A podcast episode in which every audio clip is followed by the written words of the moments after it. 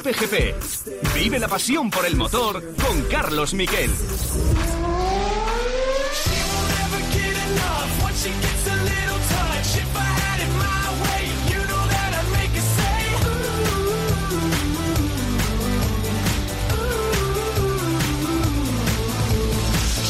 Hola, ¿qué tal? Buenas tardes, bienvenidos a Cope GP. Vaya programa en el que tenemos hoy, sobre todo porque os vamos a contar noticias y vamos a estar donde ha estado la noticia con gente que ha estado al pie del asfalto y de lo que ha pasado. Vamos a hablar, luego os lo recuerdo, vamos a hablar con Roberto Meri, que se ha entrenado durante dos días al karting con Carlos Sainz en Chiva. Hace una semana concretamente, el lunes y martes, bueno, pues se, se entrenó con él y la verdad es que se encontró con un Carlos a tope de moral. ¿Cómo está Sainz? O mejor dicho, ¿cómo está ahora mismo la fábrica de Maranelo? Porque yo tengo varias informaciones y todas son positivas.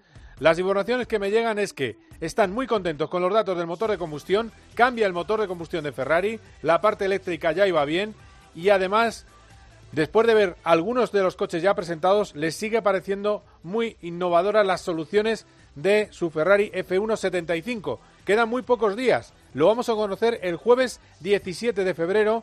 Luego es verdad que nos enseñarán lo que nos tengan que enseñar, pero como todas las presentaciones, pero cuidado, lo que os puedo decir a día de hoy, y ya sé que los inviernos no son, eh, no siempre es el mejor baremo para Ferrari, que siempre vende bien el humo, lo que os puedo decir es que son muy optimistas y que creen que pueden estar más cerca que nunca de Red Bull y de Mercedes.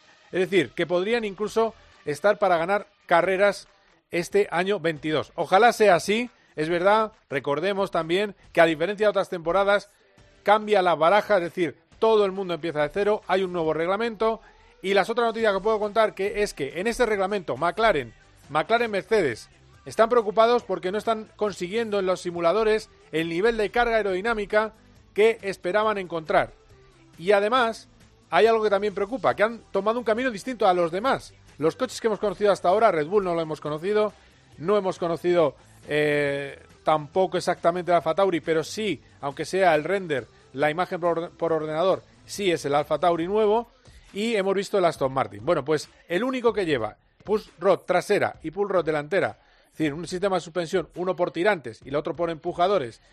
Eh, es decir, lo contrario que se ha visto en la Fórmula 1 en los últimos años es McLaren. Los demás llevan push rod y pull rod y eso, los otros dos coches, hace que te entre miedo. ¿He sido un genio o estoy metiendo la pata? Bueno, pues si analizamos los coches que hemos visto hasta ahora, McLaren va por otro lado distinto, vamos a ver qué pasa, desde luego enseguida vamos a tener el 17 Ferrari, el 18 con Lewis Hamilton, Mercedes, también estamos pendientes de qué puede pasar en la reunión de la comisión de la Fórmula 1 esta misma tarde, en fin, que queda muy poco, el 21 en París se presenta eh, y por todo lo alto el nuevo Alpine que tendrá matices rosas, empieza ya y estos son los titulares Cope GP.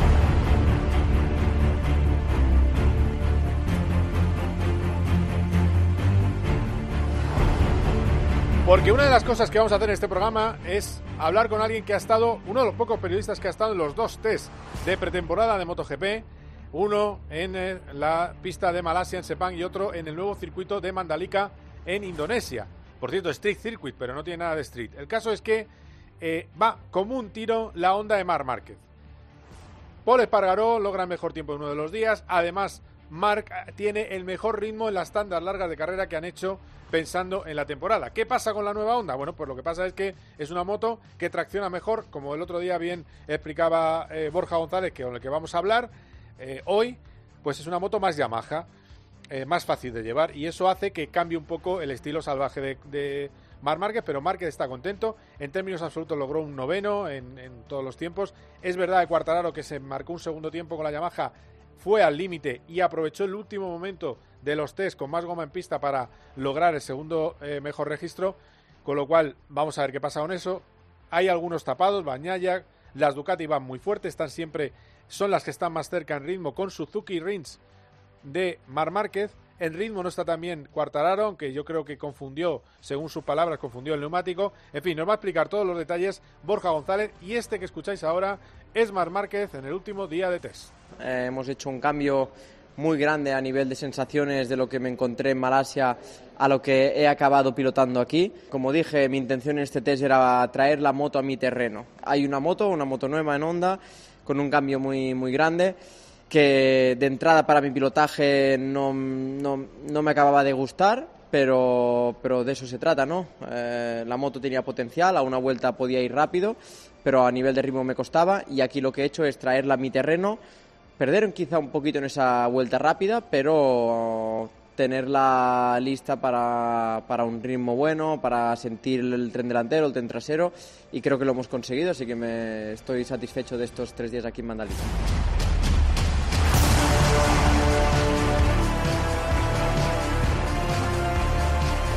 Otro que está muy contento es Paul Espargaró. Eh, dice que no ha ido nunca tan rápido en ninguna moto. Vamos a escucharle.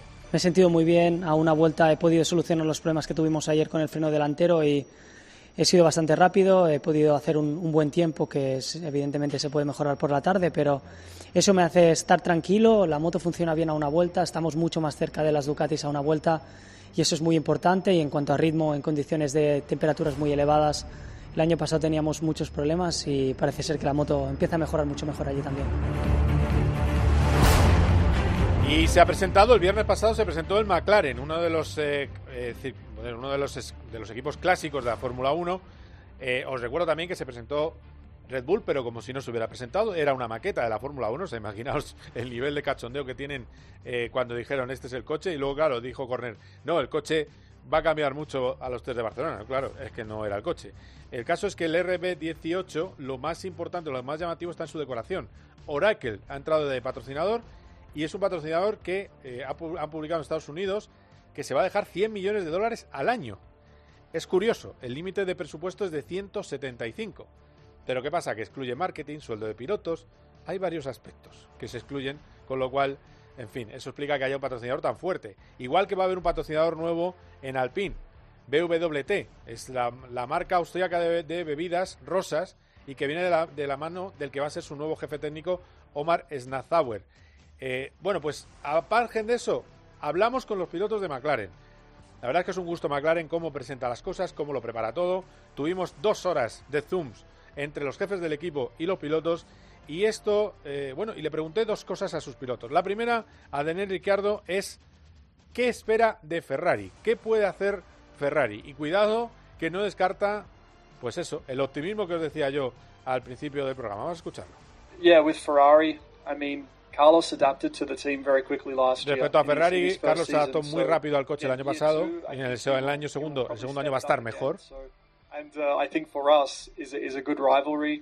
Uh, Tenemos una gran rivalidad con ellos.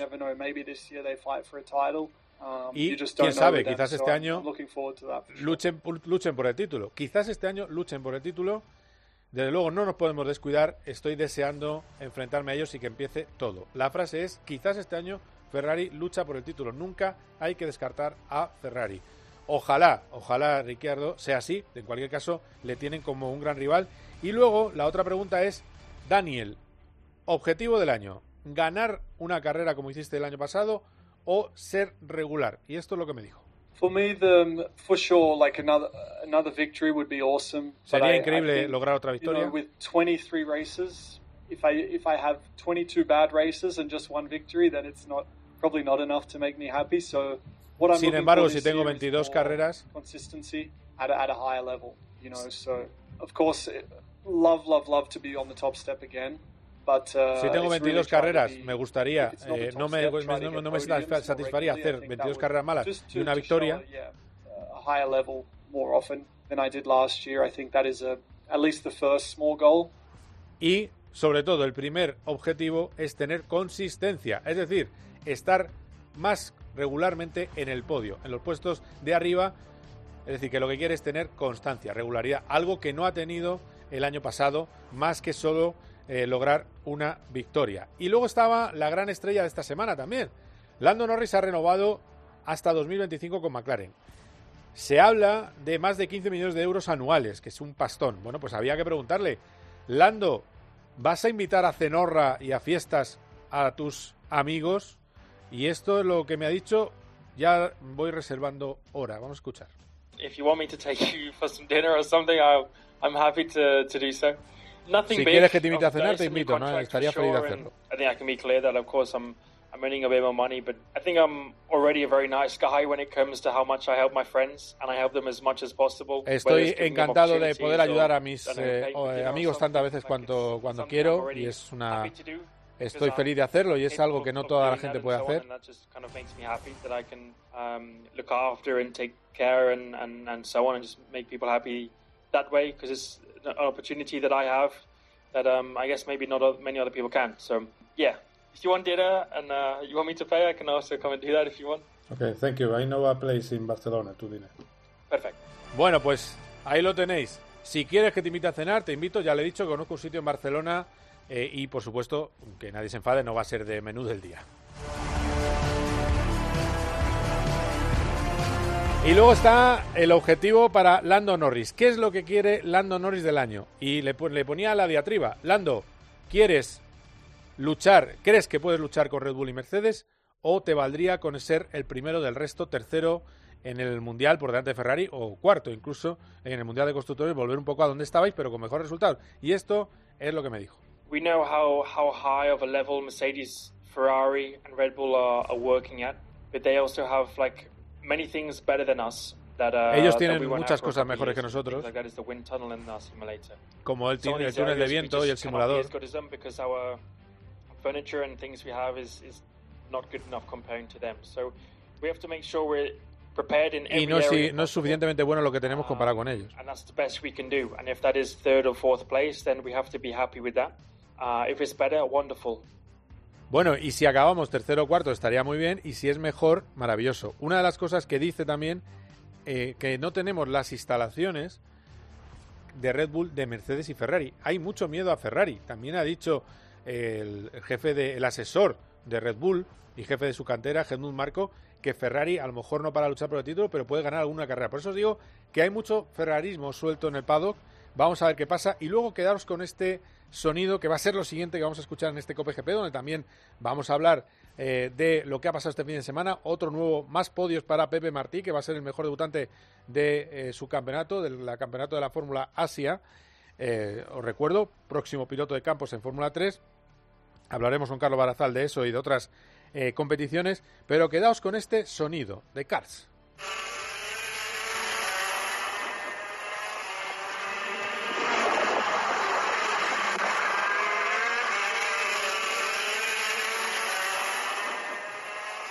Bueno, pues ahí lo tenéis. Es el sonido de Carlos Sainz entrenándose con Roberto Meri y con eh, Félix Porteiro, con también, ojo, otro expiloto de Fórmula 1 que por cierto va a hacer resistencia el año que viene, que es Dani Kvyat.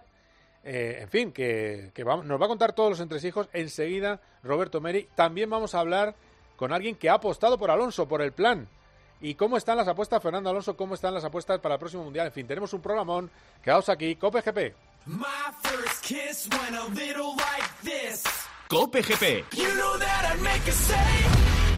Paco González, Pepe Domingo Castaño y Manolo Lama lo dan todo. Ansias de victoria, de ganar, de triunfar, pasión por lo que haces.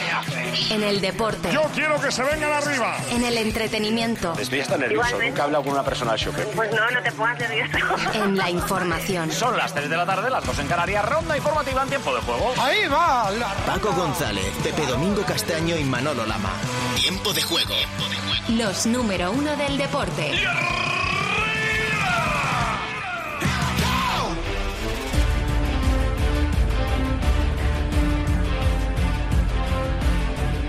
Bueno, los que descargáis este podcast eh, sabréis que esta sintonía suele ir ligada a un nombre. Y es un nombre de alguien que entrena con los mejores.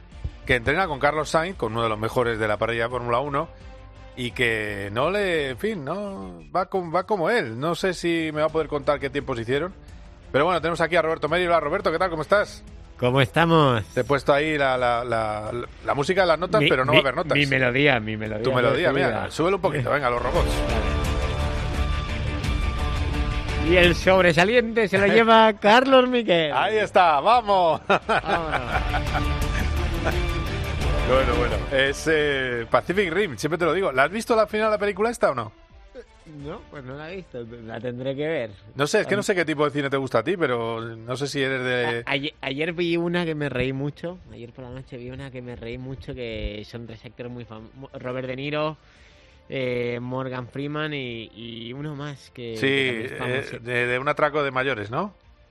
Eh, No, no, ¿No? no, ¿qué va, qué va? Es Ah. de una película que, que tienen que rodar y hay un vaquero que lo Ah, tienen que matar sí, para Tommy cobrar un show. Sí. Sí, la has visto. Te ríes un poco, sí. No, no, no es muy buena, pero es graciosa. Sí, sí, sí. sí. Está en Amazon Prime porque me lo bajé para ver el documental de Carlos. Sí. que Carlos padre me puso las pilas por no haberlo visto y lo tuve que ver, claro. Y, y vi que estaba esta película tú y me reí una barbaridad. Sí, sí, sí, que, que la historia es que para cobrar el seguro que tienen que cargarse al actor principal.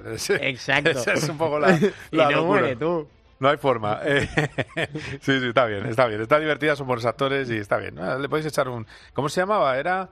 eh, En, en un rato te lo puedo decir. Sí, bueno, un rato me lo dices, sí. Bueno, eh, bueno, tampoco es el padrino, pero que no está mal, está bien. Eh, bueno, ¿y qué te pareció el documental? La última gran estafa. La última gran estafa, sí, exacto. Algún día habría que titular eso de algún piloto, pero, pero bueno, no, no vamos a ser malos. Eh, alguno, alguno pega buenas estafas, sí, para estar donde está. Eh, la última gran estafa, eso es. ¿Qué te pareció el documental de Carlos Padre? Está bien, ¿no? Bien, está muy bien. eh, se carga muy rápido el final, ¿no? Como que el principio sí que lo resumen y, y el final, pues, eh, como que se- los 10 últimos años, como que muy rápido, ¿no? Falta un poco más de explicación ahí. Sí, falta, falta un poco del lado oscuro del Dakar, cuando corría con auténticas eh, eh, más lamentables y ganaba etapas. De Sí. eso sí, sí falta un poquito. Pero bueno, y luego... eh, pero a mí me gusta mucho los lados, el lado este de la, que si el vídeo de la boda, eh, los con los copilotos cuando se junta con ellos, todo eso Me- es lo que más me gusta. eh, Eso, mira, a mí lo que me, me gustó mucho eh, Luis Moya. Yo, yo, claro, yo no, yo pienso que yo era muy pequeño cuando eran eh, Claro, Carlos claro. y Luis, ¿no? Claro. Y no, realmente no sabía que era su copiloto, qué tal, pero viendo el documental eh, me gustó mucho porque conocía mucho a Carlos y se nota que es el único que, que le decía a Carlos las cosas como son, ¿no? Y, y Carlos, sabiendo cómo es, pues... Sí. O sea, le respetaba. Los de ahora yo lo veo y como que les cuesta, o sea, como que le tienen demasiado respeto, ¿sabes? Para poder decir las cosas. ¿A quién? Ah, los copilotos más, de, más actuales, ¿no? Sí, los que ha tenido después. sí. Lucas y, y el otro Mark. Sí, además de Lucas sacan en, en un momento dado como en un, en un Dakar le dice, tienes que tener confianza, Lucas. Claro, Lucas en realidad, Lucas es un gran copiloto. Lo que pasa es que eh, es, es muy criado con Sainz. Entonces al final eso es más de maestro a... a- aunque- Exacto, aunque ese- le eh, claro, ese es el problema que, que, Sí. claro, como, como Carlos es un tío que tiene los mundiales tal, le, le respetan tanto que, que, claro, que a veces es complicado decirle a un tío que respetas, oye, esto es así, esto es así. Pues sabes que yo soy de los pocos periodistas que, que le dice lo que piensa. A Carlos, Sí, bueno, en general a casi todos, así me va a lo mejor. por eso lo tienes mosqueado. ¿no? Oye, ¿has estado- has- eh, eh, ¿le has visto hace poco o no? No, no, hablé Ah. con él, hablé con él. Ah, vale, le, vale. Escribí, le escribí eso, le escribí que me gustaba mucho Luis, que no, que no sé, en el documental no dicen por qué, se, por qué lo deja Luis realmente, Sí, ¿no? sí, sí. Eh, y no sé, le preguntaría a él, a ver que me diga. Bueno, eh, escucha una cosa. bueno, tuvo que ver el trata de arrancarlo, ya te digo yo. Eh, sí, sí, sí. El, eso- el casco ese que me hace gracia cuando pondrá el casco contra Sí. el atrás la luna y lo a revienta. tomar por- Sí, no lo habías visto, es una imagen No, no. mítica del deporte Sí, español. a ver, he, he visto ese momento, pero, pero en el casco no me había fijado que parte realmente la luna trasera. Luis Moya somos todos. O sea, yo estoy ahí y tiro el casco también. Porque al final, ¿qué haces? Pues te cagas en lo más cagable o como se diga. Bueno, a lo que vamos. Eh, ¿Qué tal fue? Dos días en el circuito de Chiva. A toda pastilla con los cars más gordos que hay. Eh, con eh, Porteiro, Félix Porteiro, con Carlos Sainz, con Dani Kvyat y con Roman Rusinov. Eh, Rusinov, cuidado que le cojo yo, si me pongo, ya te aviso. Y- en un- ¿eh? unos días- tú, tú en, en- ya sé qué me vas a decir, pero tú en un añito entrenando ahí a tope conmigo, vamos. Ah, vamos. Vamos. Escucha, más ahora me estoy poniendo a plano otra vez. Y ya verás tú. Pero, pero bueno, eh, el tema es, y eh, por supuesto, el- lo, lo que da morbo es Carlos Sainz contra Roberto Meri y contra Kvyat con cars parecidos. Y además incluso hacíais contra, eh, poníais los mismos pesos, ¿no? Sí, sí, por primera vez en la historia en un test de Félix Porteiro le pusimos peso, que siempre me cuesta ponerle peso, pero este Sí. año le, le pusimos peso porque Félix normalmente es el que más corre, si te digo la verdad, pero también es que pesa ahí me llevé yo la báscula oficial, o sea, la báscula de la FIA fue ¿Ah, sí? mi, báscula, mi báscula que me pesé yo todas las mañanas. Desnudé a todo el mundo ahí. Anda. Los pesé, les medí la grasa, todo, para ver cómo estaba el tema. Y nada, y pusimos peso a los cars esta vez. Y nada, la verdad que, que si te digo la verdad, eh, la igualdad fue máxima en, a bien. una vuelta. De hecho, nos paramos los tres. Y yo, pues ahí jugamos mucho. O sea, no es simplemente un test de car, también hacemos de ingeniero. La presión nos la hacemos nosotros mismos. Y claro, yo bajé muchísimo las presiones porque soy un piloto que soy bastante agresivo y sabes y me cuesta muy poco calentar la rueda entonces intento siempre bajarla muy por debajo y claro y salimos a quali eh, que, era la primera vez que metíamos la goma media íbamos Sí. con goma dura todo el test Sí.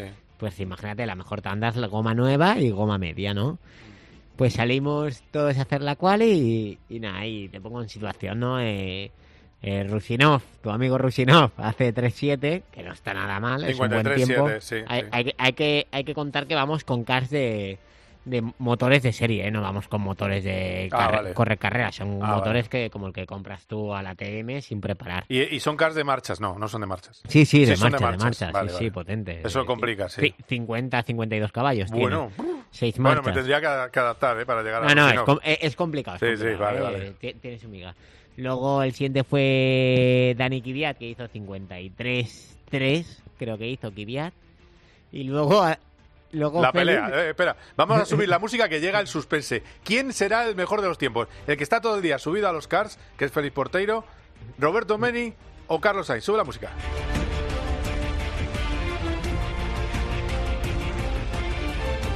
Pues el tercer tiempo Ahí lo está, llevó Félix. Porteiro con 53-15. Uh. Vale, pero espérate que no termina la cosa. Oye, Y pero Dani Kvyat le habíamos dado ya, ¿no? Le hemos... A Kiviat le ya está dos décimas Cincuenta- por detrás. Sí, de Félix. 53-3, 53-15, que es un tiempazo, ¿vale? Vale, yo hago 53-12 Anda. Mm. y Carlitos hace 53-11. O sea que la igualdad, imagina, o sea que hacer uno es, es 53-1 normalmente en el karting dices yo he hecho 53-1, no dices 10-12, tre- ¿sabes? Sí, sí, sí, hablamos de, de tres centésimas, ¿no? en la misma décima. Sí, sí, sí, sí, sí. O sea, el mejor tiempo lo hizo Carlos. Carlitos sí. Tenía- No, no.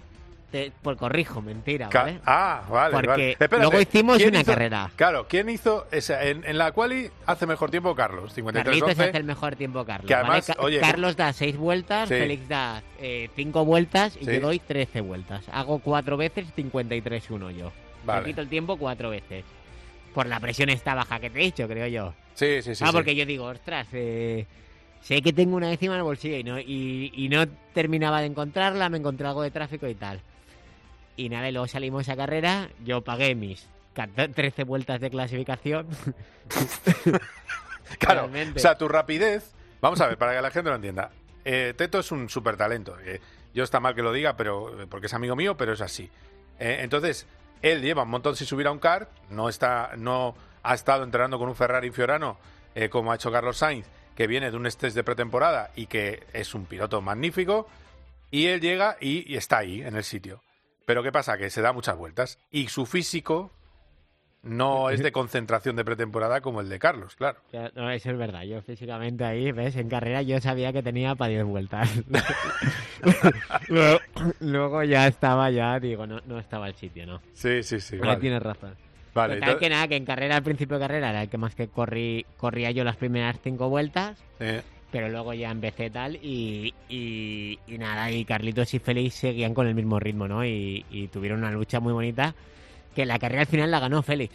Anda, mira, fíjate, para que veas, Sí, ¿eh? Félix, Carlitos y yo quedamos en la carrera. Pero ¿Y, bueno, y quién hizo la vuelta rápida? La vuelta va- rápida- va- espérate, espérate, espérate. Vamos a ver, ¿quién hizo la vuelta rápida en la carrera de Cars? Sube la música un momento, compañero. La vuelta rápida fue para... pues la vuelta rápida en la carrera y encima la vuelta más rápida de, de todos los test la hizo Félix en carrera. ¿No fuiste tú? no, tío. no, no, Pero si me dijiste el otro día que sí. En, en, en la teórica más rápida la mía. La Pero- más rápida real, la de Félix. Oh, macho. Yo que te estaba dando emoción. Que tú- no, no, la- yo, yo era el que más corría las primeras cinco vueltas. De hecho, Félix hace la O vuelta a, ¿tú mi, qué, rebu- qué- qué a mi tiempo- rebufo. ¿Qué tiempo hiciste en la vuelta rápida tuya? Yo, yo en carrera volví a hacer 53-1. 53-1-0. ¿Y qué hizo Félix? 53.05. Ah, pero esto me lo ocultaste cuando hablamos en, en fuera de antena. Vale, vale. Bueno, pues ya, ¿qué le vamos a hacer? No pasa nada, ¿eh? Ah, Está muy bien. Está muy bien. Félix iba con 3, 4 kilitos menos que yo. ¿eh? Ah, vale. Bueno, bueno, bueno. Y Carlos un poquito por detrás de Félix. No, Para- está mu- estaban muy igualados, solamente que Carlos no hizo no hizo una, o sea, no creo que no, no tuvo una vuelta buena en carrera, sa- ¿sabes? No hizo una vuelta así No. como porque Félix le pilló perfecto porque lo que hicimos es invertir la parrilla, ¿vale? Eh, digamos, pusimos a los dos rusos, primero y segundo, Sí, Román sí, primero, segundo Kvyat, pero luego ya era tercero Fel, tercero Carlos, cuarto yo y quinto, o sea, nosotros tres no nos invertimos. Ah, vale. Vale, ¿vale? vale, porque, vale. porque, claro, el que salía el- Oye, claro, pero espera, espera, que me acabo de llevar un chasco tan grande que voy a quitar la música. Porque es, eh, es una decepción. O sea, yo pensé que habías hecho el mejor tiempo. No, no, Aquí el cronometraje casi impugnado, ¿no? yo, tío, Pero porque es yo. teórica, no entiendo por qué. Porque, porque tienes que juntar los tres sectores. y- Tú lo sabes. Yo no, no conseguí hacer una vuelta juntando los tres sectores. Eh, imagínate que trabajas durante, no sé, desde el año 2000, como yo, con un montón de gente como que son pilotos que te hacen estas, estos eh, chingarabis, ¿eh? No, el mejor tiempo lo hice yo, pero luego era el teórico, porque luego en el- la práctica hizo un poco mejor. No, a ver, en, en, quali realmente yo creo que el que más corría era yo, pero no, no pude hacer... eh, o sea, tuve tráfico en mi vuelta porque Sí, sacaron sí. Un, un tío que rodaba 25 segundos por vuelta más lento y está por ahí en mitad de la pista. Sí, sí, sí. Y este me reventó la vuelta. ¿Quién- Pero en, en, en ¿Quién te reventó la vuelta, Félix? No, no, que va, un, un tío que rodaba por ahí que iba haciendo, pues yo qué sé, de un minuto 20, un Ah, 30 vale, un tío. Y- vale, vale. Y claro, cada tres vueltas te lo encontrabas. Bueno, Roberto, total, que al final eh, resulta que eh, no hiciste la mejor vuelta, pero estuviste eh, a la altura. Y la pregunta que te hago es cómo ves a Carlos para la temporada. Porque decía, antes hablaba con Ricciardo y me decía que de Ferrari todo es posible y se puede esperar incluso eh, la posibilidad de que luche hasta por el título. ¿Qué sensaciones te da, Carlos, cuando hablas con él? Bueno, pues a ver, Carlos, lo primero que siempre veo todos los años es que está muy en forma y muy motivado, como siempre, que, eso es súper importante, mantener la motivación y el estar en forma, que eso se ve en un test de karting. Y luego, si te digo la verdad, sí que le vi muy ilusionado con el coche de, de esta temporada, ¿eh? Le vi, dema- o sea, de hecho yo le frené un poco en plan los pies, digo, hombre, alcanzará Red Bull y Ferrari y Mercedes lo veo complicado, ¿no? Y él está optimista, él cree que, que pueden estar peleando este año por carreras, no sé si por el Mundial, pero por carreras al menos sí, ganar carreras. Y, y le vi con muchas ganas y, y, con, y con la moral muy alta, que eso es importante. Sí, porque, no, eh, desmiénteme tú que, que has estado con él, pero eh, a mí lo que me dicen es que los datos del motor de combustión que, que en el banco son muy buenos y que confían mucho en las innovaciones que lleva ese Ferrari. Con lo cual, bueno, vamos a ver si es verdad. También es cierto que el precedente de Ferrari siempre es campeón de invierno, en general. En general, sí. Entonces, llevan, llevan desde que llevan desde el 2008 sin ganar un mundial, ¿no? Sí, sí, sí. De, Siete, Siete, siete. siete. Un piloto, de 2007. pilotos, siete. De, de constructores, el ocho, sí.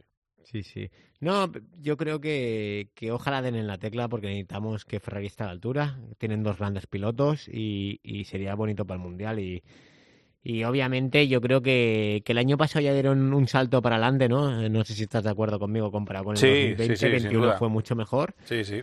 Y, y necesitan otro salto así para estar peleando con Mercedes y Red Bull. Y yo creo que, que este camento- cambio de reglamento, que realmente en los últimos años, siempre que han cambiado tanto el reglamento, les ha ido mal. Pero esperemos que este año andan- hayan dado en la tecla. Bueno, pues esperemos a ver. Eh, ¿Algo de Alpine? ¿Te ha llegado algo? Tú que estás, que por cierto, has vuelto a trabajar con un equipo de Fórmula 1, que no vamos a decir el nombre porque no se puede. Eh, ¿Algo de, de Alpine te ha llegado? Que va a ser rosa, ¿no? El Alpine es lo que me ha llegado. Sí, bueno, azul y rosa, sí, bueno, sí, efectivamente. pues el, el principal patrocinador es rosa, pues ya está. Oye, es un color magnífico. No, pero Alpi- Alpine, lo- o sea, yo lo- la información que tengo es que los lo que me han dicho desde dentro de equipos, que lo, Alpine, por ejemplo, al, al ser ellos, digamos, Renault, ¿no? Que son los que hacen los motores, Sí. eh, es mejor que, por ejemplo, ser McLaren que te hace los motores Mercedes, ¿no? Que en teoría los que los fabricantes de motores van a tener mucha ventaja a la hora de, de- de diseñar este coche. Así que veremos a ver si esto es verdad y si Alpine entonces también puede estar delante de McLaren, eh, eh, el equipo Aston Martin, todos estos equipos, ¿no? Que el año pasado sí que le plantaban cara, tipo Alfa Tauri. Mm. Sí, sí, bueno. Así que bueno, que eso es yo creo lo, lo positivo que puede ser de, de Alpine para esta temporada. Claro, claro. Es que eh, lo que la gente tiene que entender es que al, al- al ser los coches efecto suelo cambia toda la disposición interna del coche. Y tú tienes el, el motor, si tú eres fabricante, tienes el motor desde hace dos años, ya pre- eh, las cotas, y si eres cliente, como McLaren de Mercedes, o como eh, Williams, o como eh, eh, Red Bull de Honda, aunque en el caso de Red Bull es un poco, es un monocliente, es un poco distinto y tiene a Dylan Newey, pero siempre te va a dar un poco de ventaja, es verdad, es verdad lo que, lo que dices. Desde luego, em, me consta que McLaren están un poco eh, temerosos de la temporada, porque además han hecho un coche al revés que los demás que hemos visto. Es un coche que lleva la suspensión por tirantes delantera y la push rod, la de empujadores, trasera, que es al revés de lo tradicional. Así que vamos a ver qué pasa con eso. Sí, veremos a ver. eh, ellos, eh, por lo que tengo entendido, no, no tienen, no están del todo contentos. Bueno, pues a ver qué pasa con ese inicio de temporada apasionante. Y Roberto, espero que la próxima vez no solo seas el más rápido teórico que te ha estropeado la vuelta, sino el, el más rápido. cu- cu- cuidado que vamos a repetir el test lo más seguro antes de la primera carrera. Allí iré, pues voy a ir. a ver si te vienes aquí, te das unas vueltas y, y esta vez eh, iré más en serio que la última vez, físicamente y tal.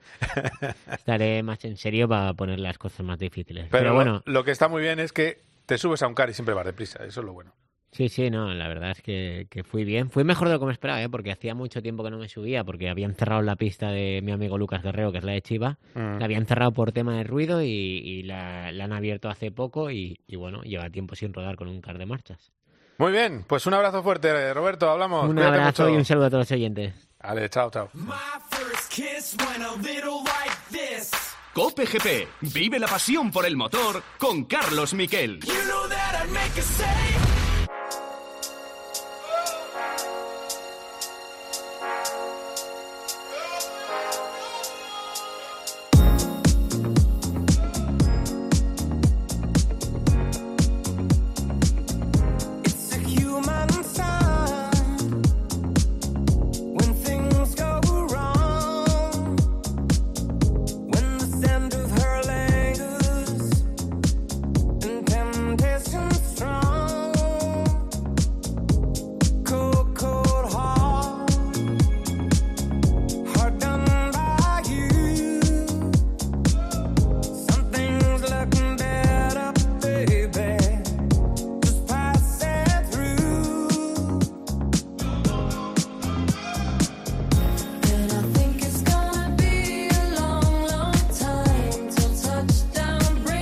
Bueno, hablábamos con Roberto, hablábamos de cómo son los pilotos, que al final, pues eso, eh, me decía en privado Roberto eh, que había hecho mejor tiempo y luego resulta que cuando, claro, no hay un cronometraje oficial, eh, bueno, pues cuando vieron la vuelta rápida, pues su amigo Porteiro, Félix Porteiro, era el que había hecho la mejor vuelta. La verdad es que ha servido, ha sido un rato estupendo y vamos a tener un ratito en el que vamos a hablar de las apuestas, de cómo están las cosas para el Mundial de Fórmula 1.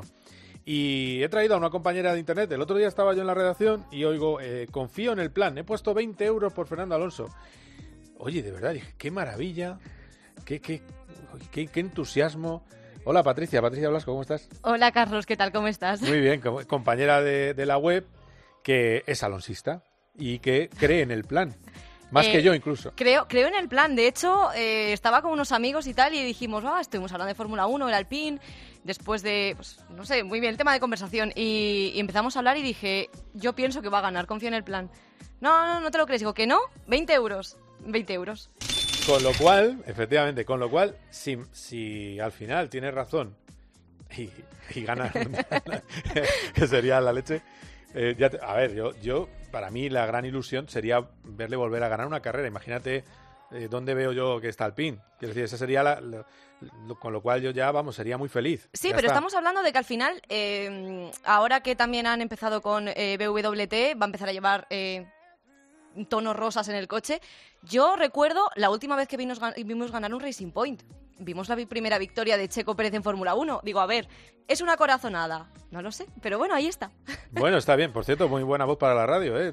Creo que hay que meterte en antena. ya Bueno, eh, ya veremos. Eh, vale, vale. Bueno, eh, a ver, bueno, pues ahora mismo así están las apuestas. 51. Si ponéis eh, un euro, os dan 51 si gana Fernando Alonso. ¿Quién sabe de apuestas mucho? Porque es uno de los, eh, bueno, mayores eh, bueno, de los que más controla las apuestas en la radio, es mi productor Dani Asenjo. Hola, Dani, ¿qué tal? ¿Cómo estás? ¿Qué tal, Carlos? Qué buena voz. ¿eh? Eh, qué, qué- qué buena voz. ¿eh? Ella, ella, la voz de ella. Eh, escucha una cosa, Dani, ¿cómo está ahora mismo? Si quiere apostar, si alguien quiere apostar por quién gana este Mundial de Fórmula 1, recordemos que no queda demasiado ya para que empiece, pero no se han visto los coches en la pista, que por eso es un riesgo, porque realmente es un poco así, eh, sobre todo con un cambio de reglamento, es un poco, eh, en fin, venirse arriba, pero bueno, que está muy bien, hay que confiar. ¿Cómo estarían las apuestas para ver, el título? Sí, lo que dices, queda un poquito más de un mes para que arranque el Mundial, lo hará el 20 de marzo. Y te voy a situar primero a los españoles, a Carlos Sainz y a Fernando Alonso. Como has dicho, Alonso se paga 51 a 1, es decir, está octavo en las apuestas. Y Carlos Sainz está quinto, se paga 21 a 1. El top 10 quedaría así. El primero y máximo favorito es Lewis Hamilton, no el campeón del mundo Verstappen. El favorito ahora mismo en las apuestas es Hamilton, que se paga 2.10 a 1. Verstappen es segundo a 3.25 a 1. Tercero Russell, el compañero de Hamilton, nuevo compañero de Hamilton, 6.50 a 1. Cuarto es el compañero de Sainz, Leclerc, 12 a 1. Quinto, como he dicho, Sainz con 21. Sexto es Norris con 34 a 1. Séptimo, Checo Pérez, 41 a 1. Octavo, Alonso, como bien decimos, 51 a 1. Noveno, el compañero de Alonso, Esteban Ocon, 67 a 1. Y décimo, otro McLaren, Daniel Ricciardo, 67 a 1. Bueno, pues así están las apuestas. Lo de Russell también hay que, es que esté tan barato, eh, también hay que echarle, no sé, de comer al pavo. Quiero decir, en fin, llega nuevo a, a Mercedes. Pero bueno, eh, el, el mundo es para los valientes, Patricia. Yo lo de Russell, la verdad es que a mí también me ha llamado la atención, ¿eh? Sí, sí, Te sí. lo confieso. Llegar nuevo a Mercedes. Eh, en fin, ¿tú, ¿tú por quién apostarías eh, ahora mismo? Porque tú eres un, un- un buen jugador. Yo, Sí. yo, mi dinero ahora mismo, mm, eh, conservador a muerte. Lewis Hamilton es mi campeón de, de temporada 2022. Oh, no vaya a ser que arriesgues. Sin ninguna duda, mi campeón es Lewis Hamilton. O sea, sí, sí. 20 te dan 40, ¿no? Sería. Sí, bueno, sí, un poquito. Bueno, ganaría algo, oye. Bueno, bueno, bueno, a Mi ver. campeón, porque además es mi campeón el año pasado, cosa que le virlaron un poquito, pero... No empecemos, ¿eh? Eh, Tú sabes eh, el- la canción, eh, que nos la pongas, si no, el, la calle La Llorería, ¿no? Eh, Es que, es que es alucinante que todavía siguen llorando por el final del pasado mundial. ¿eh? Es alucinante. Eh, pero bueno, está bien. Es, es una discusión que tenemos Dani y yo desde el minuto uno del final del mundial. Pero bueno, también tengo que decirte que mm, Hamilton se saltó la chicane y no, vol- no, no devolvió posición. Podemos pasar página si quieres Sí, sí, y sí. ver qué pasa este año. No, hay que, hay que pasar página. Hay Ese que es el problema. página. Yo creo en que la vida hay que que pasar. mirar hacia adelante siempre, Carlos. Sí, es que hay gente que no ha pasado todavía. ¿eh? De hecho, esta tarde se reúnen eh, la comisión de la Fórmula 1 que van a saber los equipos qué pasa con la investigación que ha hecho la FIA de lo que pasó en, en Abu Dhabi. Porque claro, Patricia, tú a lo mejor tú apagaste la tele y, y te has dicho, ah, ahora está Hamilton que vuelve. No, no, pero es que hay gente que dice que Hamilton no va a volver y que pone amenaza con que no vuelve a cambio de un cambio de cromos con el director de carrera. Es decir, bueno, pues ahora llega, se enfada Cristiano y dice que el jefe de los árbitros de Inglaterra hay que echarlo. Pues es la misma sinvergonzonería. Eh, pero bueno, es lo que hay. Mira, está sonando, está sonando tu, tu canción, eh, Dani. Al que quiere jugar con fuego pero odia quemarse a vendedores Bueno, ahora, ahora vamos al estribillo, que es la de, la de los hamiltonianos. Eh, bueno, Patricia, para terminar contigo, eh, ¿desde cuándo eres tan alonsista? Que yo no sabía, claro, porque eh, yo tengo, Dani es un admirado de Fernando Alonso, ¿verdad, Dani? Por supuesto. Eh, eh, aunque Y más asturiano, además, o sea que me toca un poco ahí. Claro, te toca un poco la fibra. Eh, mis compañeros van con los españoles, pero digamos que el fútbol les tira hasta niveles eh, irritantes. Eh, en tu caso, ¿desde cuándo eres eh, tan alonsista? A ver, yo es que era bastante pequeña. Yo tendría 10, 11 años cuando empecé a ver la Fórmula 1. Recuerdo ver a Alonso ganar ya más o menos su segundo, o sea, le vi ganar el segundo mundial.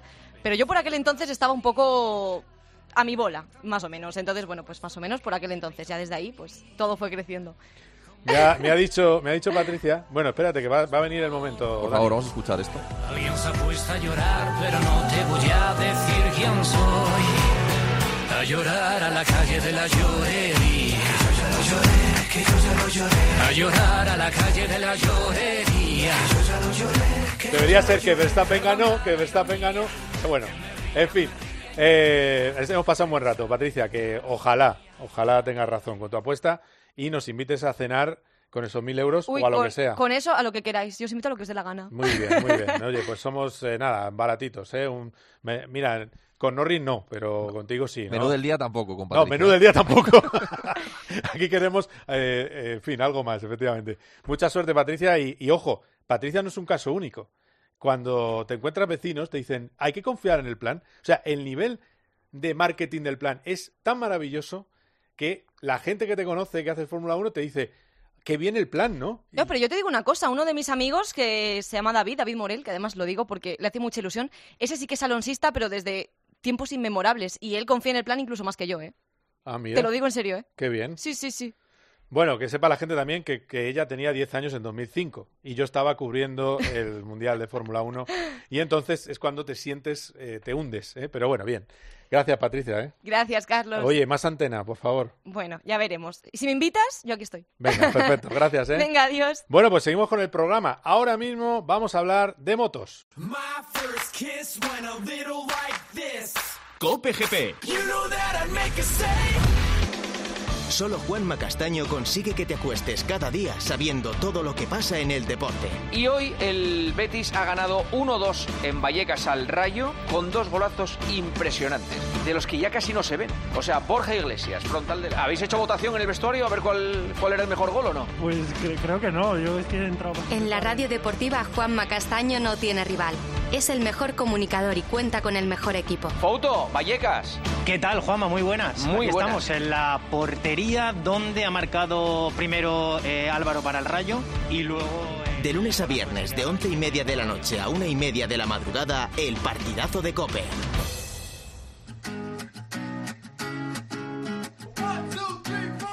Need a boy who can cuddle with me all night. Give me one, let me long, be my sunlight. Tell me lies, we can argue, we can fight. Yeah, we did it before, but we'll do it tonight. Yeah, that fro black boy with the gold teeth. Your dark skin looking at me like you know me. I wonder if you got the G or the B. Let me find out and see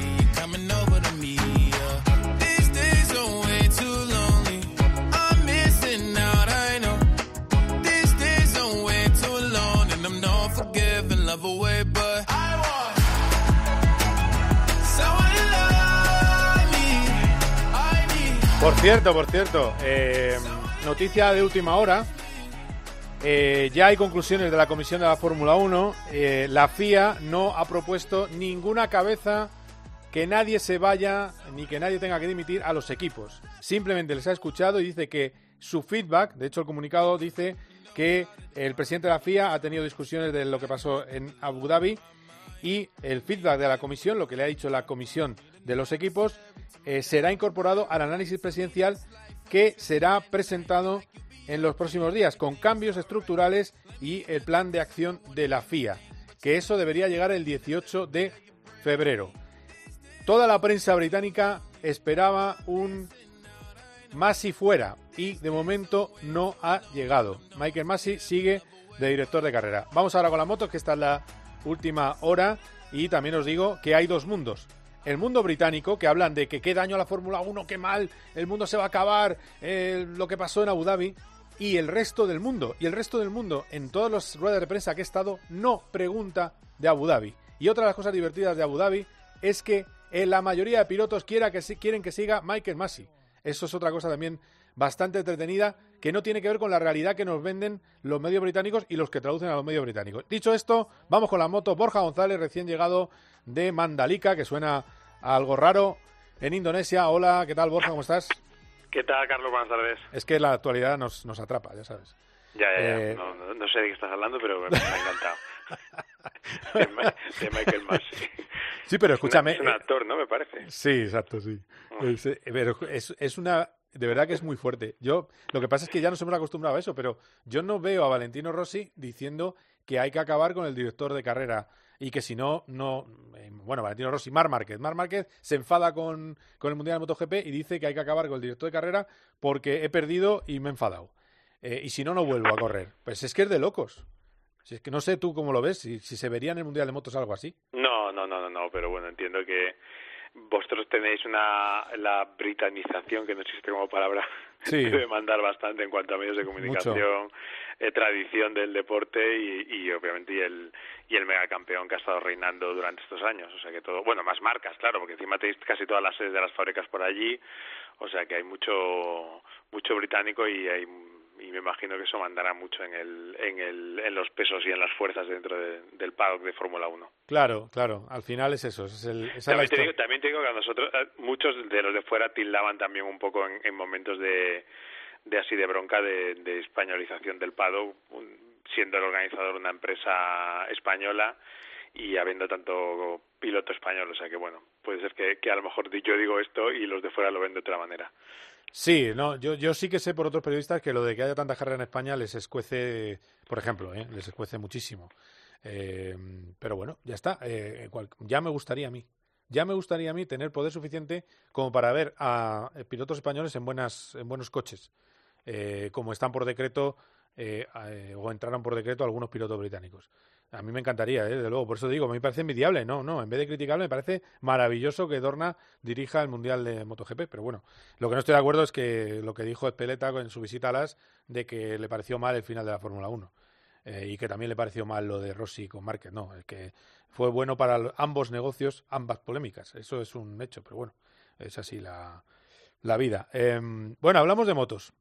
¿Cómo corre la onda, eh? Bueno, más que cómo corre, cómo va, porque correr sigue, la que sigue corriendo más en, en, velocidad pura sigue siendo la Ducati, porque por ejemplo Mandalika, que es un circuito eh, que no tiene una recta muy larga, la, la máxima punta creo que eran 314 kilómetros por hora de Johan Zarco, que no es demasiado para un- una competición que mm, suele picar más sobre los 340 y suele sobrepasar los 350. Y ya en este circuito vimos que al final en velocidad punta esto va relacionado con motor no solo en digamos en ese rendimiento a final de recta sino también en la capacidad que tiene la moto de traccionar. Las Ducati volvieron a, a ser las mejores. Había siete Ducatis en las siete primeras posiciones eso es una señal de que, de que bueno, cuando lleguemos, por ejemplo, a Qatar, que es un circuito que, les- que se les da muy bien, en el que el motor se nota bastante más, las veremos delante. Pero lo que dices tú de la Honda, sobre todo, es que da la sensación de que ahora sí que han conseguido hacer una moto, una moto de verdad. Han estado muy estancados en estos años. En otros años han jugado mucho con el factor Márquez y con lo que él arreglaba sobre la pista y ahora yo creo que con la ausencia de Mark en el año 2020 y con bueno eh, su versión digamos menor del año pasado porque empezó más tarde no pudo hacer test de pretemporada empezó en Portugal se perdió el final del año sobre todo la parte de, en la que Honda terminó poniendo la moto en pista porque él eh, probó la moto nueva en el test de Misano y a partir de ahí ya no volvió a correr y el test de Jerez fue digamos se quedó la moto en manos de sus compañeros de fábrica y se ha notado en, en que han conseguido hacer una moto lo que mm, otras veces hemos llamado como más democrática, es decir, que vale para más pilotos, que le ha cambiado un poco el, el, el espíritu que tenía. El- es- hay que recordar que es una moto que ha sido muy crítica en el sentido de, de, eh, provocaba muchas caídas en los pilotos, les obligaba mucho a ir al límite, eso Mark lo ha, lo ha hecho muy bien, ha jugado Espera, espera, espera, un momento te pregunto. Además, vamos a aportar un dato. ¿Cuántas caídas ha habido en estos test en, en seis días de, de de pilotos ondas, Honda? dice. Bueno, ha habido, ¿no? ha habido pocas, o sea, ha habido pocas proporcionalmente a lo que suele ser. Por ejemplo, Paul Espargaró no se ha caído en ninguno de los test. Eh, Mark sí que se ca- sí, creo que se ha caído tres veces y Alex también un par de veces, Alex Márquez y Nakagami también otro par de veces, pero bueno, en una cosa muy normal. Yo recuerdo, por ejemplo, el test de la pasada temporada que fue en Qatar, eh, que era un poco un- todavía un mundial COVID y hubo que hacer el test allí, eh, fue una carnicería. O sea, en el equipo LCR en el que estaban Alex Márquez y, Nakagami, en el último día casi no tenían piezas para, para poder hacer la moto de, la- de las veces que se cayeron. Y los pilotos de MotoGP que más se cayeron el año pasado, Mark fue el que más se cayó y yo creo que Paul Espargaró debió ser el tercero después de Lecuona, pero vamos, eh, caídas de todos los colores y Mark contando con que no corrió varias carreras, o sea que, que ese, ese riesgo digamos ha- parece que ha desaparecido o por lo menos no es tan grave y ahora sobre todo es una moto que ha mejorado mucho en la parte de atrás, ha mejorado también en el, en el motor, ha mejorado tanto en la parte de atrás que Mark está muy acostumbrado a hacerla flotar mucho en la parte trasera, eh, a jugar más con la parte delante de la moto, la ha estado, ha estado jugando con la moto en los entrenamientos, sobre todo en Mandalika, para intentar, mm, bueno, ganar un poquito más delante y perder un poquito detrás para adaptarla un poco a su forma de pilotar y parece que, que lo ha conseguido, se ha visto en el ritmo de carrera que tenía pero eso no ha hecho, digamos, que los pilotos que necesitan más tracción atrás, más agarre en la parte trasera de la moto, la hayan perdido y, y lo que te digo, hemos visto unos resultados muy llamativos y yo creo que probablemente la ya no porque haya sido Paul Espargaro el primero sino por la la sensación de que han dejado las motos probablemente la ganadora de, de la pretemporada haya sido Honda en el sentido de de dónde venía y dónde está en estos momentos. O sea, no quiere decir que sea la mejor moto, pero sí hay que decir que es la moto que más ha avanzado en este invierno. Claro, eh, porque está la que menos ha avanzado, que es Yamaha. Porque Sí, al menos sí. se escucha a Quartararo, el motor que esperaba en un avión, pues no está dando velocidades puntas bajas eh, dentro de, de la categoría, ¿no? Sí, bueno, y esto de todas maneras, ya en el test de, final de año pasado en Jerez ya, ya lo advirtió Fabio, ya dijo que no lo que había llegado no le convenció del todo, no tenía lo que él estaba buscando y es verdad que el- la, la potencia del motor, es, o sea, es una, una chorrada lo que voy a decir, pero mm, las motos que tienen mucho paso por curva igual mm, no necesitan tanto tanta potencia, pueden ganar, digamos, lo que pierden en otro lado, pero hoy en día con una categoría tan ajustada eh, es muy importante la posición en parrilla y el motor te puede ayudar muchísimo y luego en carrera las puedes pasar canutas si, si lo que consigues eh, ganar frenando lo, lo pierdes en la aceleración y por ejemplo eso lo vimos el año pasado ya no con la Yamaha sino por ejemplo con la Suzuki en una por ejemplo en la carrera de Qatar entre Mir peleando con Miller que fue un auténtico horror para Mir que al final terminaron los dos casi casi golpeándose porque Mir iba desesperado porque no conseguía adelantar a piloto australiano o sea sí. que que en eso sí que es verdad que parece que la moto que menos ha avanzado ha sido Yamaha. Hay dudas también con la KTM, que, tampoco ha tenido un gran rendimiento. Y el resto de marcas, sin haber sido lo que imaginábamos de momento, ¿eh? Ducati, que, que todo el mundo temía que, que diese otro paso más y que fuese ya inalcanzable. Eh, sí que parece que, bueno, Aprilia, por ejemplo, que tiene un rendimiento magnífico, que va en la línea un poquito de lo que estaba ya mostrando el año pasado, y lo que te he dicho antes, sobre todo Honda y también Suzuki, ¿eh? porque a lo mejor arriba en la clasificación no les hemos visto nunca primeros, pero han estado muy adelante tanto Rins como Mir, eh, muy constantes, muy regulares, han mejorado la moto, no locura, porque Suzuki no hace locuras, pero yo creo que la- Suzuki tiene una moto también muy compacta y algo, digamos, un poco más parecido a lo que teníamos en 2020, que fue el año en el que pudo ganar Joan Mir el Mundial. Claro, porque a- al hilo de eso te voy a poner este corte de Dazón en el que Joan Mir habla de que después de estos test toma una decisión sobre si sigue o no en Suzuki. Vamos a escuchar a Joan Mir. Eh, Después de, de estos test decidiré qué camino quiero tomar. Aparte de, que te llamen las marcas, eh, es estar tú dispuesto a irte. Y luego, claro, las marcas pues está claro que, vienen. Yo tampoco puedo hablar mucho del- de, de este tema porque eh, es, complicado, pero, pero bueno, ya te he dicho, después de este test yo- hay una decisión interna importante que, que debo tomar. Decisión interna importante. Eh, ¿Cuál va a ser? ¿Qué sabemos? A ver, yo creo hay un juego, o sea, eh, MotoGP tiene un problema ahora mismo para los pilotos y es que el, el- la masa salarial global se ha reducido bastante. Eh, ha habido incluso pacto de caballeros entre las fábricas para intentar no tocar o no tocar demasiado a los a los primeros espadas de cada fábrica.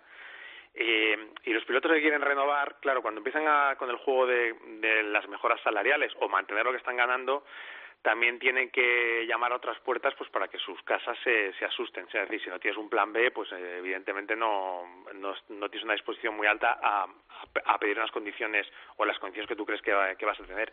Y yo creo que estamos teniendo un poquito eso tanto en el lado de Mir como en el lado de Cuartararo. Es decir, también hay una parte de... Son dos pilotos, evidentemente, son los dos últimos campeones, con lo cual son interesantes para cualquier fábrica. El problema es si hay fábricas, hay otras fábricas que no sean en, la que, en las que están ahora mismo que están dispuestos o dispuestas a pagarles lo que ellos quieren ganar o darles las condiciones que ellos quieren tener. Y ese es un poco el, el tema en el que están. Entonces yo creo que hay una, una doble línea, que es esa, la del juego para, bueno, asustar a tu fábrica y luego la otra, eh, evidentemente también pues buscar el, el mejor acomodo. Creo que en el lado de Mir, a mí Sí. me huele más a continuidad en, en Suzuki, no, no veo Ah. muy claro que, que vaya a haber mucho movimiento.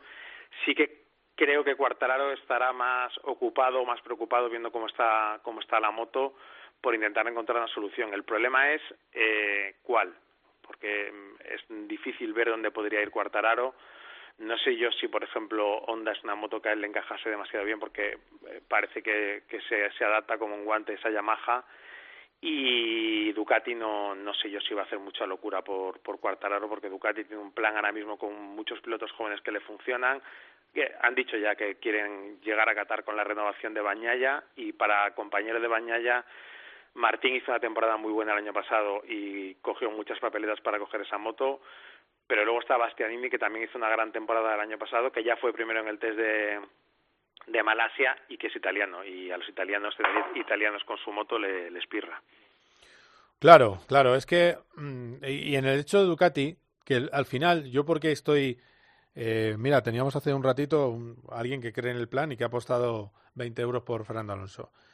Eh, ¿Por qué creo yo que, que, que estoy muy seguro de que va a ganar Márquez? Porque si no hay accidente, eh, Márquez es Márquez y Ducati es un batiburrillo de pilotos que suben y bajan. Eh, me sorprende en ese batiburrillo que no hemos visto nada de Bañaya.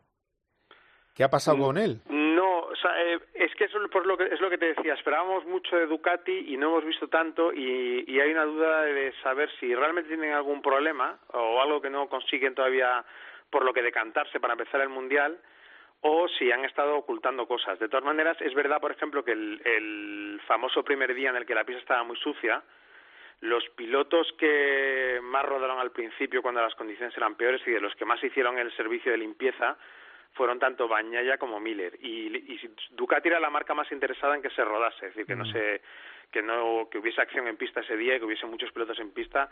Y esa te da te da un poquito como la sensación de que si quieres que tus pilotos rueden es porque necesitas que rueden, es decir, que tienes dudas y cosas que probar. Y puede ser que hayamos visto menos a Bañaya, le hemos visto poco en la vuelta rápida, el ritmo ha sido bastante mejor yo creo que también por eso, porque mm, hay dudas y cosas que se tienen que elegir todavía y, han estado trabajando en eso. Pero yo creo que cuando lleguemos a Qatar, y ya te digo que además es un circuito bastante favorable para Ducati, las veremos delante. Lo que no sé es si estas, esta inter, pequeña interrogante que ha habido en estos test va a ser un poco tónica a partir de, de Qatar, que ya serán circuitos, digamos, más normales. Bueno, vamos a ver, sí, vamos a ver en, en Qatar. Eh, lo que sí que está claro es que ya no hay más eh, fuego, ya no hay más fogueo. Lo siguiente es el 6 de marzo en, Qatar, bueno, los entrenamientos que serán el día 4. Así que 4 y 5. Así que, bueno, vamos a ver. Vamos a ver qué pasa, que tiene, tiene buena pinta este campeonato del mundo de MotoGP. Eh, insisto, y luego cuando miras eh, vuelta a vuelta, pues está viendo 32.8 para, de media para Márquez, que es un, un tiempo muy bueno. Y, pero claro, también es verdad que Cuartararo dice que no, no acertó con la goma que puso, que era no era la que más le gustaba Mira, en ese la- sentido. la- yo te digo la sensación, ¿eh? Un Sí. poco, eh, los ritmos son difíciles de valorar porque nunca sabes con qué, qué neumático lleva cada uno en estos tipos de entrenamientos y sobre todo cuántas vueltas tiene el neumático. Pues no es lo mismo salir con un neumático nuevo, no es lo mismo salir a una hora que a otra hora y no es lo mismo si sales, por ejemplo, con un neumático que tiene ya 10 vueltas. Eh, entonces, la, la sensación generalizada es que Cuartararo tiene tiene la capacidad y tiene el ritmo y luego tiene la capacidad también de dar la vuelta la vuelta rápida. De hecho ha sido el piloto que ha ganado digamos la clasificación de, entrenamientos oficiales los dos últimos años. Mark está yo lo veo o sea puede ser que a lo mejor alguna duda física por falta de forma pero fuera de eso yo creo que esta moto le, le, le va a terminar gustando y yo ya dije con Corrochano que creía que era el favorito y ya viéndole con la moto sigo pensando que es el máximo favorito Exacto. De y luego, pues también es verdad que se ha visto bastante bien lo que te he dicho antes a las Suzukis, a, a- a la Aprilia de Alex Espargaró y se ha visto también muy muy bien a, a Paul Espargaró, no porque haya hecho primero en, en Mandalika, sino porque fue el piloto con mejor ritmo en, en Sepang y yo creo que debía estar en este entrenamiento en Indonesia, sino el con el que mejor, el que mejor ritmo tenía entre los tres primeros seguro, o sea que eso es una buena señal para la Honda y esos son los pilotos digamos que más han destacado. Ahora esto en una parrilla que terminó en Malasia con 20 tíos en un segundo y en Indonesia con 20 tíos en 8 décimos. A ver, lo que, lo que pasa, ya, pero bueno, que yo, yo Sí, pero luego la parrilla, la parrilla manda, ¿eh, Carlos? Porque luego si te, se te meten 10 motos delante, adelántalas luego. No, claro, o sea, la, la cuestión es posicional. Es, de hecho, eh, eh, Honda ha, ha intentado hacer una moto mejor a una vuelta, sobre todo. Eh, estamos de acuerdo. Pero en carrera sí hay diferencias. Te quiero decir, porque es que también estamos todos los. Claro que hay una igualdad estupenda en MotoGP, pero luego llega la carrera y tacita, tacita, se quedan Sí, tres o pero, cuatro. es- pero más que eso, más que eso es, si tú tienes un buen ritmo, pero en entrenamientos Te has eh, quedado atrás. 14, Sí, eso es verdad.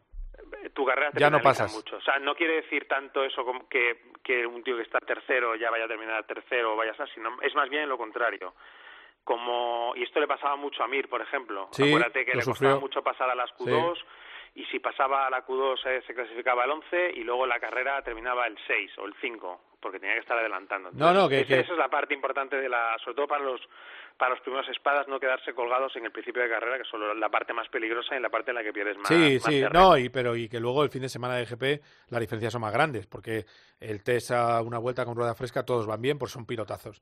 Pero de verdad que, que le escuché a Márquez hablar, decir, cada vez importa más la moto e importa más la posición de salida, cosa que no le había escuchado otros años, y, y coincide un poco con lo que dices. Con lo cual, Suzuki se tiene que atar los machos, y especialmente un piloto que, en- que es buenísimo en carrera, pero que los sábados le falta un poco, que es eh, Joan Mir, y, que tiene talento para ser campeón del mundo de nuevo, pero tiene que mejorar su apuesta los, los sábados, es evidente, yo creo. Bueno, ya te digo que eh, esa parte, por ejemplo, sí que parece que Suzuki la ha arreglado. Em, no del todo, o sea, no, es la no tiene pinta de que sea la moto que vaya a hacer poles, pero sí que parece que esta vez sus pilotos tienen una moto como para poder garantizarse dos primeras líneas en las carreras y eso ya es mm, suficiente para, para lo que puedan hacer Mir y Rins. Rins ya sabemos que es un piloto rapidísimo y con mucho talento, que luego falla más en carrera, eh, hay que decir y hay que reconocer que en estos entrenamientos, tanto en Malasia como en, en Indonesia, ha sido mucho más sólido. No sé si veremos la versión que todo el mundo esperaba de él hace un par de años.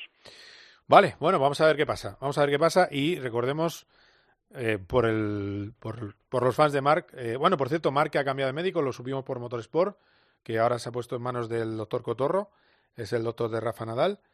eh, y, y bueno, eh, para ese nervio que le da tanta guerra en el hombro, para que deje de inflarse tanto y, perjudicarle a final de carrera, bueno, pues a ver qué pasa, ¿no? Y corrígeme si estoy diciendo alguna tontería, que también las digo, ¿eh? No, No, no, no, no, sí, sí, sí, esa es la- digamos la parte física que más le, pre- le preocupa a él, eh, pero creo que, ya te digo, creo que tiene la moto que no le va a hacer, digamos que sufrir tanto como en, como en otros años y creo que eso va a ser importantísimo para él para, para poder pelear por el Mundial, que ya te digo, lo dije a principios de año, pero ahora lo creo más claramente, para mí es el principal favorito para, para ganar el título.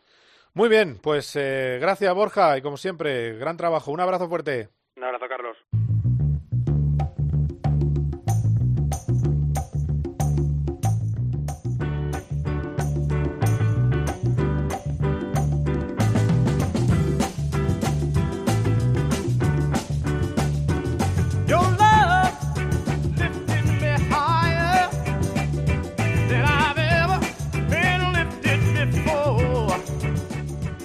Bueno, ha llegado Javi Rodríguez, ha puesto bizcochón y me pone una canción de amor, El Día de los Enamorados. Eh, voy a dejar un poco correr la canción antes de saludar a Carlos Baratal, pero sobre todo voy a dar una noticia. Eh, de las decisiones de la eh, Comisión de Fórmula 1, va a haber tres carreras al sprint el año que viene. Esas tres carreras van a ser el Gran Premio de Emilia-Romagna, el Gran Premio de Austria y el Gran Premio de Brasil. No van a decidir la posición de parrilla. La posición de parrilla se va a decidir el viernes. Es decir, volverá a ser el poleman el más rápido del viernes. Pero se van a dar más puntos. 8 puntos para el primero, 7 para el segundo, 6 para el tercero, 5 para el cuarto, 4 puntos para el quinto, sexto para el tercero, séptimo para el segundo, octavo. Y el octavo lograría un punto. Y eh, se va a llamar eh, sprint, no sprint race. Eh, va a ser, bueno, pues va a tener otro nombre. Va a ser la carrera del sprint, simplemente. No va a ser carrera sprint qualifying, ¿vale? No se va a ser carrera de calificación. Se ha, digamos que se ha seguido eh, lo que se pensaba en un primer momento y sobre todo no se ha ido a las 5 o 6 carreras porque entiende la Fórmula 1 que son demasiadas en un año de cambio reglamentario. Y una vez dicho eh, la noticia, pues vamos a otra noticia. Carlos Barzal, ¿qué tal? ¿Cómo estás? Muy buenas tardes, Carlos. Pues estoy un poco asustado, porque parece que en la Fórmula 1 alguien ha pensado. A mí estoy completamente de acuerdo con lo que han hecho. Eh, Sí, sí, yo eh, también, pero... Porque darle más puntos va a dar. También tengo que decirte una cosa. Si hubieran dejado la pole, tampoco pasaba nada, ¿eh? Es Ah, no, eh, no. Tampoco pasaba nada porque nos ha dado mucho juego. De hecho, si analizas el mundial, eh, Hamilton pierde porque en las sprint race le pasaron cosas. Eh, y entre otras cosas, vamos, eh, aparte de que haya cometido errores, errores del equipo, pero eh, no las carreras del sprint no estuvieron tan tan hábiles como estuvo Red Bull y Verstappen. Y, y a mí me gustaba que la pole fuera para el que ganara la carrera de sprint.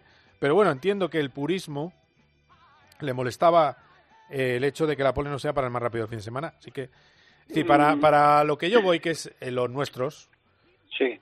Mm, eh, les, venía lo- les venía muy bien la carrera sprint, especialmente a Fernando Alonso, con un coche como el que tiene, ir encaramándose, eh, ganando puestitos durante el fin de semana. Sí. Pero bueno, dime, dime. A ver, yo creo que el problema no era tanto el que la pole saliera de la carrera, sino que la pole se la contabilizara al que ganaba la carrera, que no es lo mismo. O sea, la pole la ha hecho el tío que, la, que, que es más rápido el viernes. Lo otro ya, pues es una carrera. Claro, era, te- era el caso, claro. era, sí, sí, era el caso de para la estadística, eso estoy de acuerdo contigo. Pero está No, bien. bueno, no es, no, es que ya ni siquiera estadística, claro, es que eh, la clasificación es una cosa y una carrera más o menos larga es otra. Ese, ese era, yo creo que ese era el problema principal, pero bueno.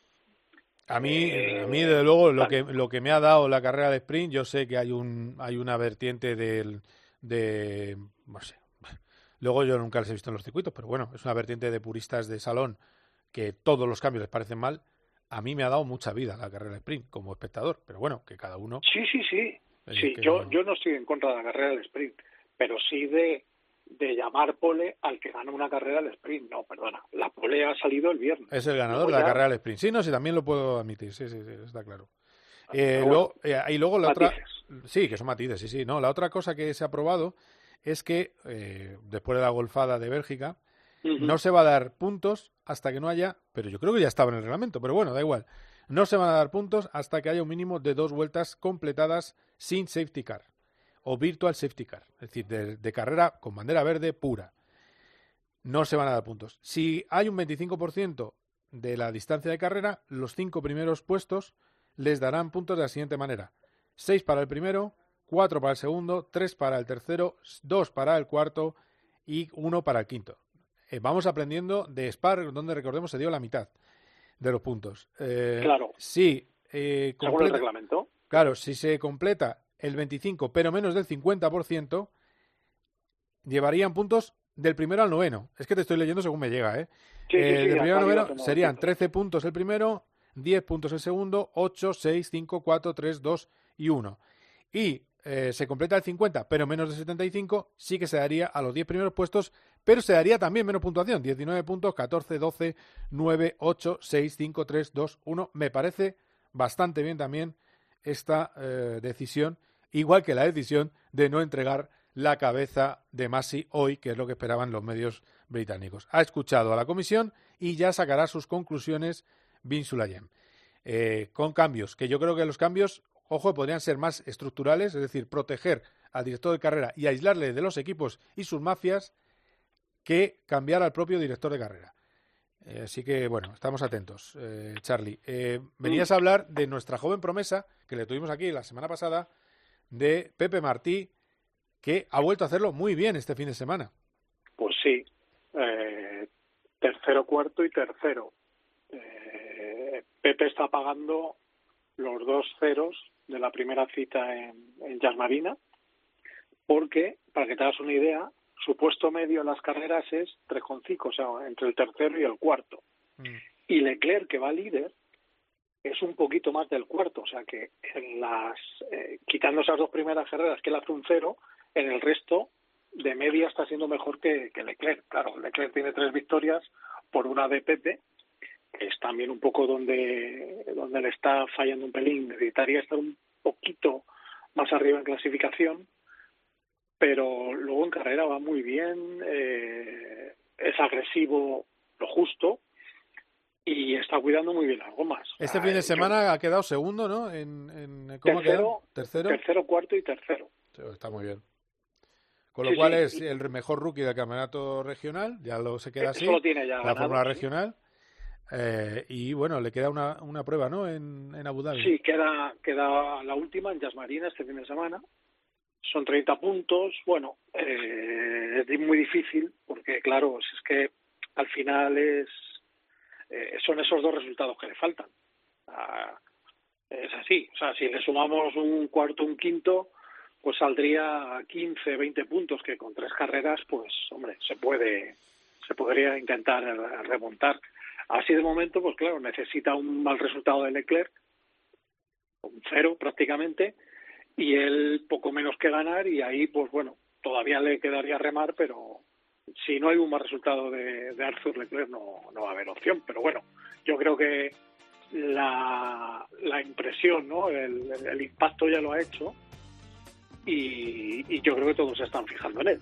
Así que buena, buena buen campeonato de, de Pepe. A ver, a ver en la Fórmula 3, que él me decía que le faltaba un piloto de garantías a, a Campos hasta ahora Claro. y, que- y vamos a ver si le puede, le puede ir francamente bien a Pepe Martí, porque aunque él tiene algún apoyo, eh, en fin, eso no dura para siempre y, y la F3 es muy cara y la F2 ya ni te cuenta. Así que vamos, vamos a ver qué pasa ¿De con Pepe, que solo tiene 16 años.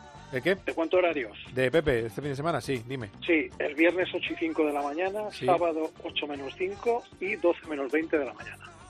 Prontito, en Abu Dhabi, eh, coincidirá Abu con Dhabi alguna se- categoría, ¿no? Con- Y se ven por YouTube. Vale, Eh, vale. Bueno, sí, hay, eh, hay las Asia Le Mans Series y demás. Y Vale. este fin de semana también tenemos a las 8 y media del domingo la, el Mónaco de la NASCAR, Daytona, la Daytona 500, Sí. que bueno, es una de esas citas que cualquier aficionado pues le gusta ver. Sí, hombre, es una cita estupenda. Eh, otra cosa más, bueno, recordemos que el otro día lo dijimos mal. Eh, ¿Cuándo va a ser el rally de Suecia? El Rally de Suecia es la semana que viene. Me- un- No este fin de semana, ingleses, no este fin de semana. No pasa nada, el frame se va a veces. Eh, eh, no va a ser este fin de semana que viene, al siguiente, vale. Exactamente. Bueno, pues coincidirá con, con los cochecitos, eh, de- justo después de los cochecitos corriendo en, en Barcelona. Muy bien, Charlie, que ha sido un placer. Así que Como estaremos en contacto. Otro para mí, un saludo para los oyentes, un abrazote fuerte. Venga, un abrazo. Hasta luego.